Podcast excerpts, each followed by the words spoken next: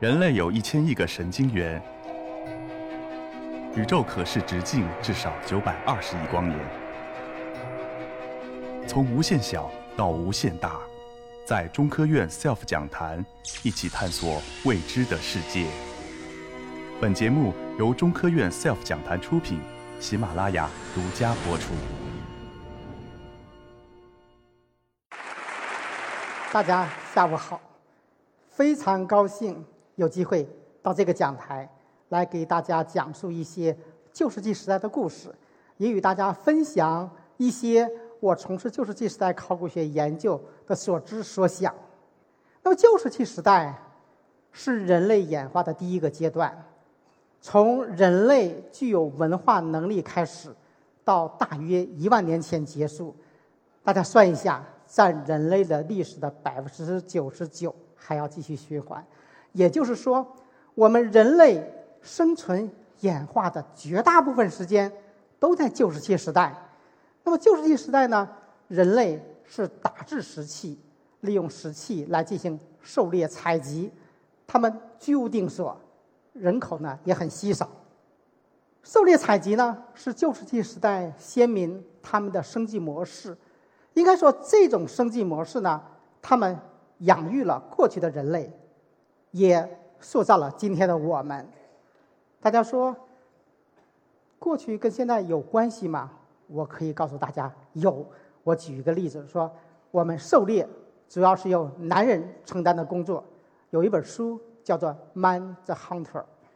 那么狩猎呢，它往往是采取远距离奔跑、跟踪猎物这样的方式，它需要高度的专注，你不能左顾右看，否则的话猎物跑掉。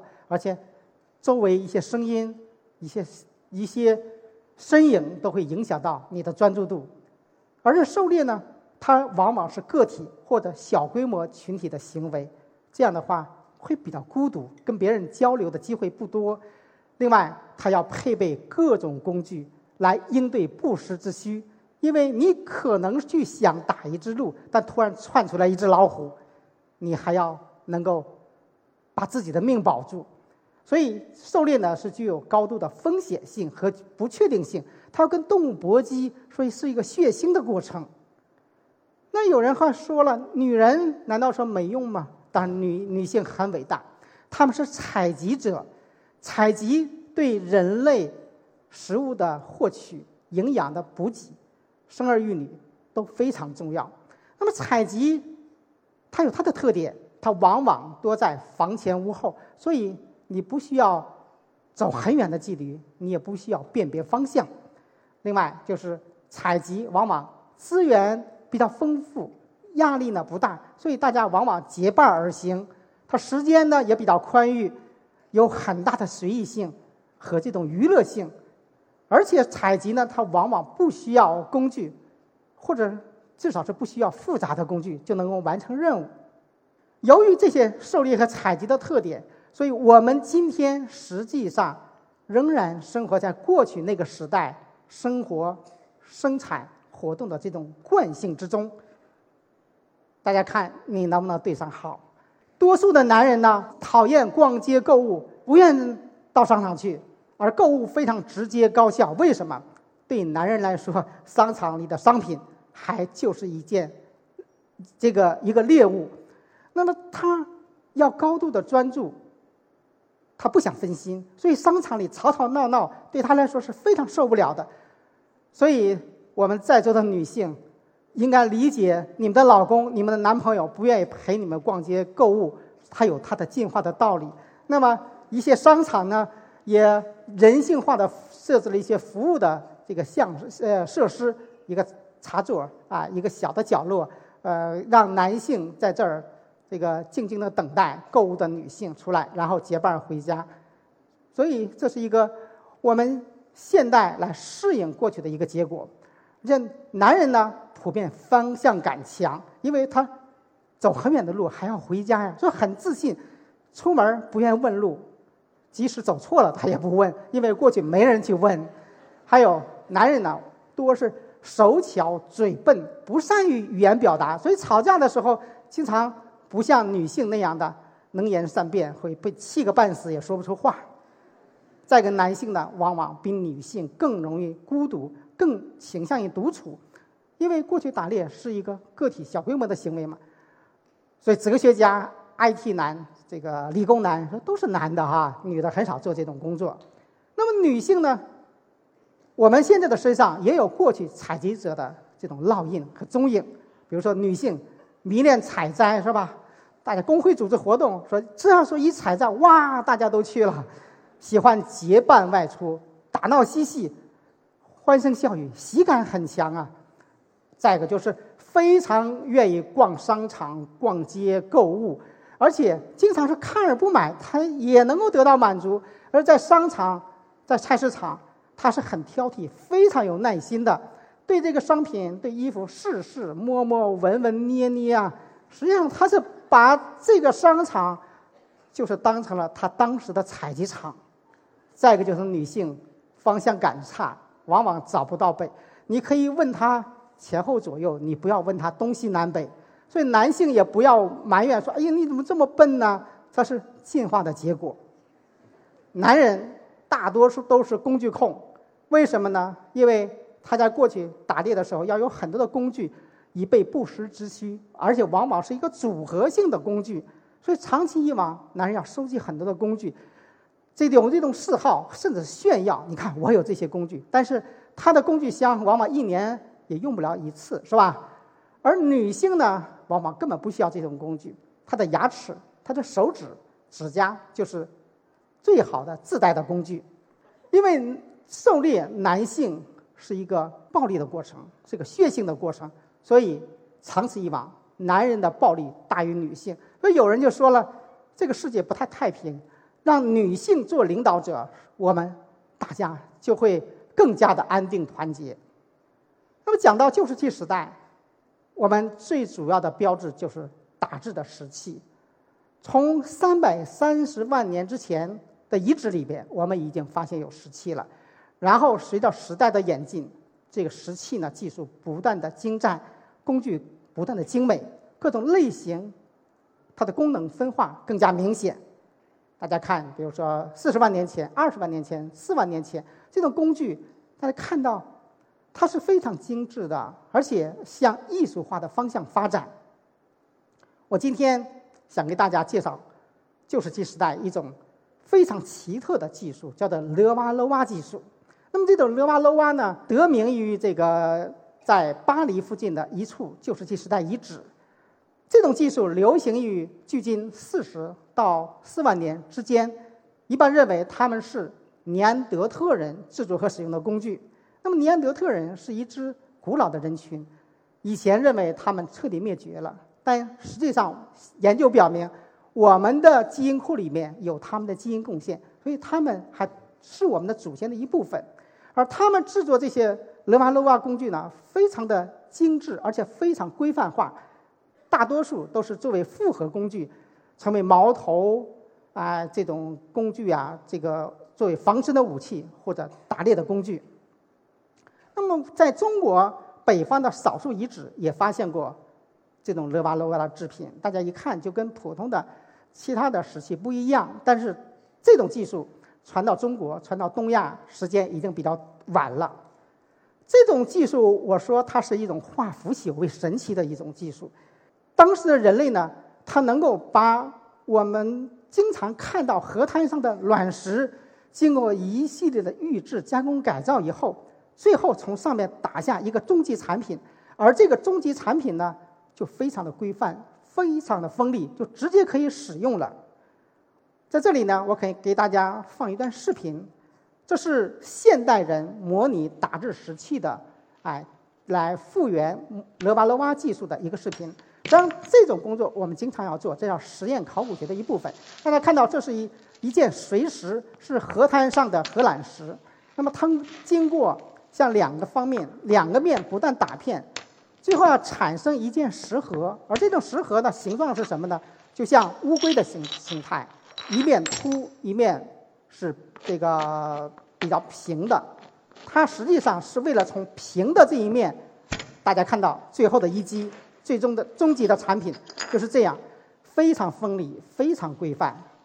那么它打下这个石片，来做什么呢？它本身就是一个工具，可以切割。它主要会被镶嵌在木头上、鹿角上或者骨柄上来使用。它可以有很多的用途。大家可以看到，它非常锋利，非常有效，来砍树，跟我们的金属工具也不差上下。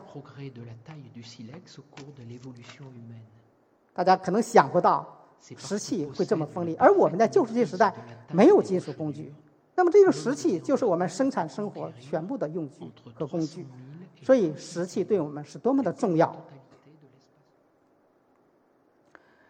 那么石器是为了人来使用的，它到底有什么用途？当然，不同的人群、不同的时代有不同的用途。我今天想给大家介绍北京猿人他们石器的用途。北京猿人他们的第一个头盖骨在九十年前在北京房山周口店遗址发现的。那么我们今我们今年纪念他们九十周年的发现的过程。那么他们的石器，有些人可能在博物馆看到或者书上看到。就会问：哎，这些破碎的石块、石片是工具吗？它们到底有什么用处？它们用来加工什么样的对象？我们从中能得到他们一些什么样的信息？他们大脑里有智慧吗？因为有人就说北京猿人太笨了，他们工具那么原始，他们肯定灭绝了，不会进化成我们今天的人类。所以我们从周口店遗址的上文化层，距今四五十万年左右的这个城位。选取了一百三十四件标本来做使用痕迹和它的功能分析。这一项技术我们叫做微痕分析，就是使用痕迹的分分析。它因为痕迹特别细小，只有在显微镜下才能观察到。这是一个从已知推导未知的过程。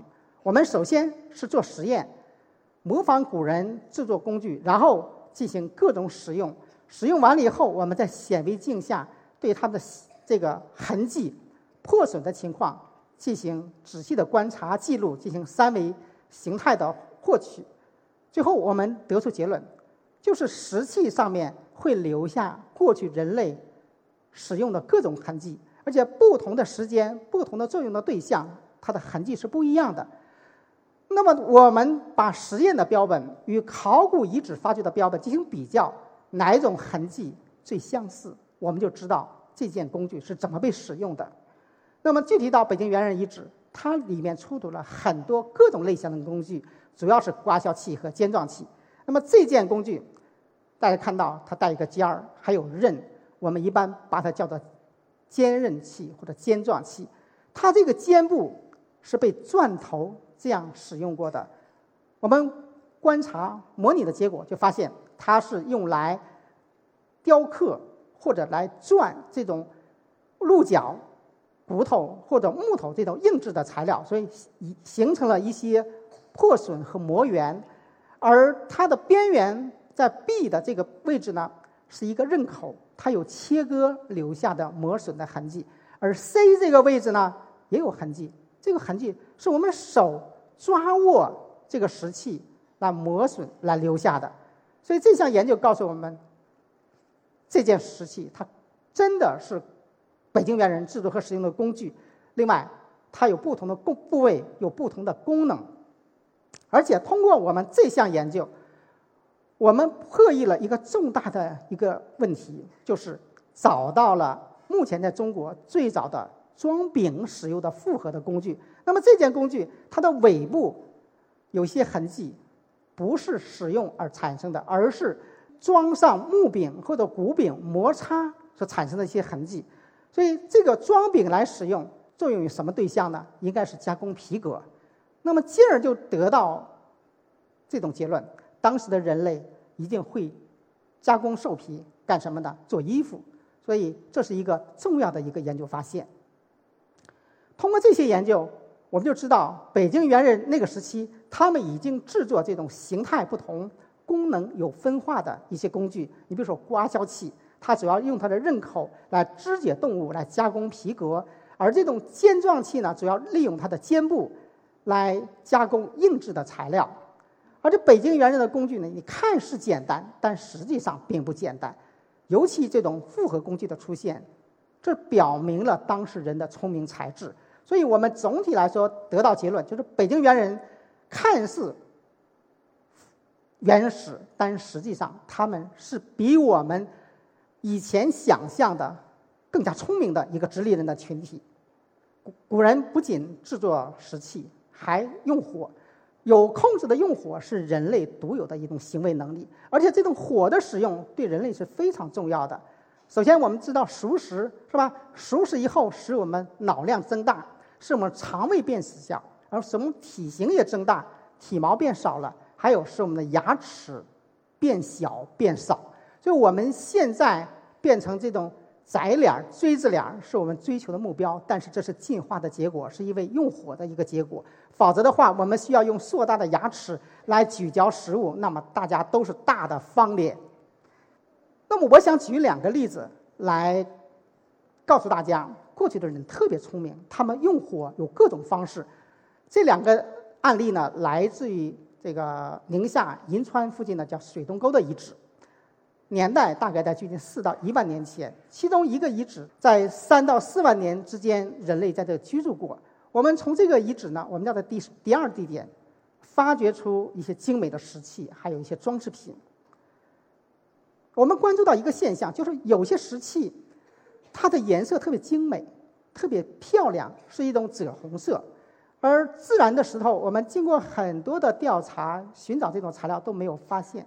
所以我们判定它应该是过去的人类把石头加热才产生的这种颜色，因为在其他的地方一定有这种发现和这种推论。那么是否是这样？我们进行实验，就在周围找到相同的石头进行燃烧加热分析，来记录燃烧加热的时间和温度，然后进行各方面的分析，包括颜色的变化。大家看到右侧的这块石头。经过加热以后，变成下面这个赭红这个赭红色颜色发生了很大的改变。所以左侧这个表，我们是记录了各种石材经过加热以后它颜色改变的情况，有的改变的大，有的改变的小。而且我们对这种石头加热前和加热后它的质地、它的结构进行了分析，就发现这种加热会使有些石头变得更加致密，变得更加均匀，更有韧性。使人类能够更加随心所欲的来加工一些石器，所以我们就知道当事人真是聪明，他们是用热处理的方式把石材的质地加以改善，能够加工更好的工具，而那种颜色的变化可能就是一个副产品。还有，在这个遗址，年代更晚一点，大概在距今一万两千年左右，我们叫做十二地点，这个地点呢发掘出精美的石器、骨器，还有装饰品。但是我们注意到一个现象，这里面出土了很多被烧过的石头，因为上面这种龟裂的痕迹就是烧过的特征。但是还有一些特别细小破碎的石头，又不是工具，又不是自然搬过来的，为什么在这里出现？我们经过一系列的研究，多学科角度的科技的分析，就发现实际上这些石头都是被人类选过来搬进来，然后加热放到水里，然后崩解。才变成这样小的碎块的，那这是什么呢？就是一种热石或者烧石，它们是被古人用来把水烧开、把食物煮熟的一种方法的遗留。这种方法叫做石煮法。那么石煮法，大家看这个图片，现在仍然被一些少数民族、一些地区，甚至节假日的期间，一些呃丰收的喜庆的活动来使用。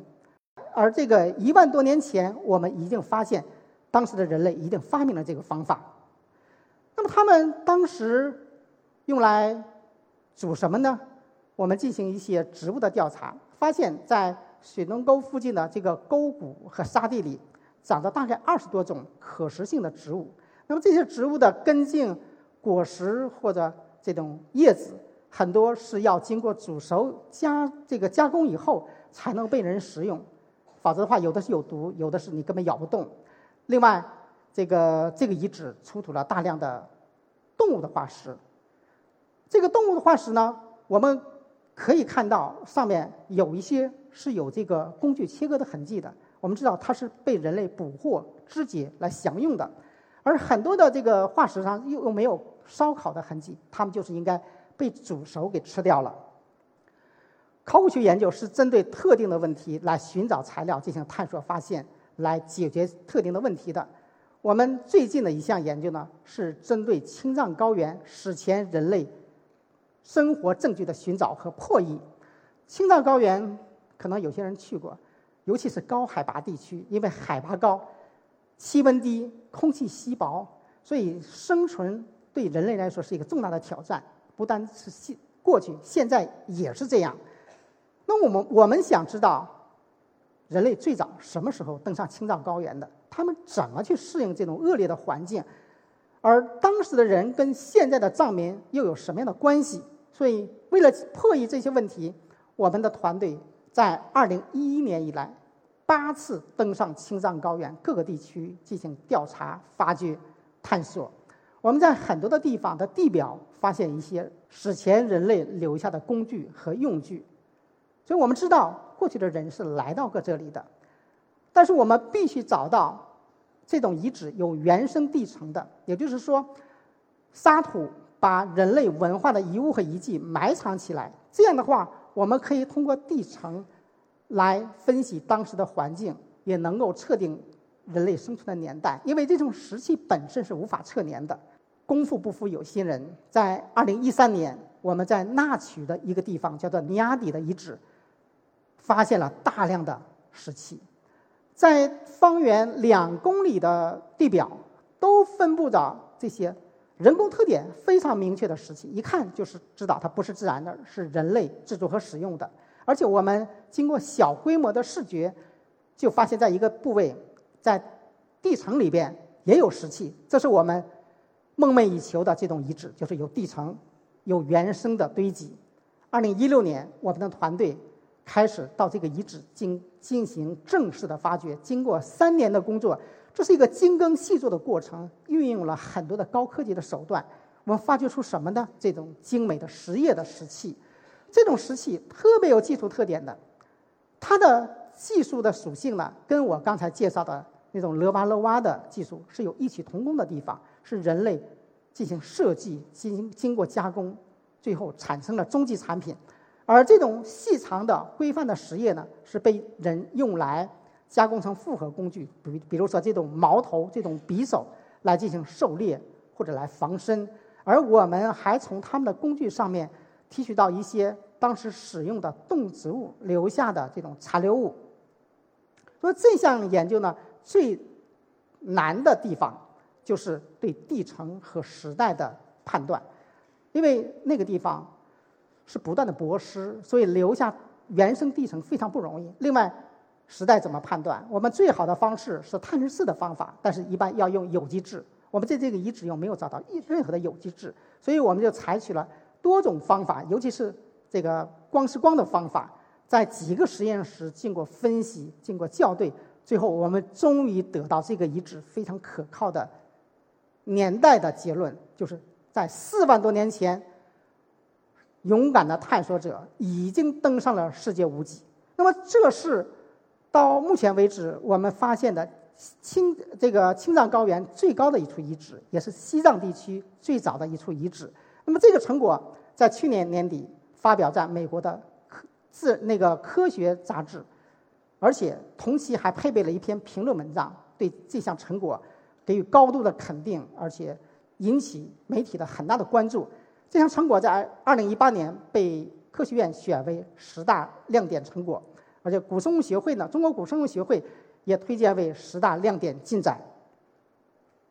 我们通过这项研究就知道，这处遗址实际上是一个露天的遗址，是人类到那个地方来采集原料、制作工具留下的这这些丰富的文化遗存。他们在四万年前就在这个遗址留下了这种清晰的啊坚实的足迹，可能像。这个疯狂原始人所展现的那样，那么我们探索者是踏着他们的足迹去寻找他们的遗迹和遗物的。但是，当时的人来自哪里？他们与现在的藏民有什么样的关系？他们具体又是如何的生产生活？我们还在继续研究和探讨之中。那么，旧石器时代是一个漫长的阶段。我不可能在这么短的时间带领大家从头到尾走一遍，但是我想告诉大家，就是这个时代跟我们并不遥远，而且是非常重要。因为在这数百万年间，我们的祖先呢，他们褪去了体毛，啊，变成了我们现在灵巧的身躯，有一系列的变化。比如说，我们这个眉脊消失了，而变成我们现在充满智慧的大脑。他们那种茹毛饮血的方式呢，变成我们现在讲究烹饪美食。而且当时人类是一个弱小的群体，他们现在成为万物的主宰。原来在局部的地区，在非洲起源，现在是遍布世界各地。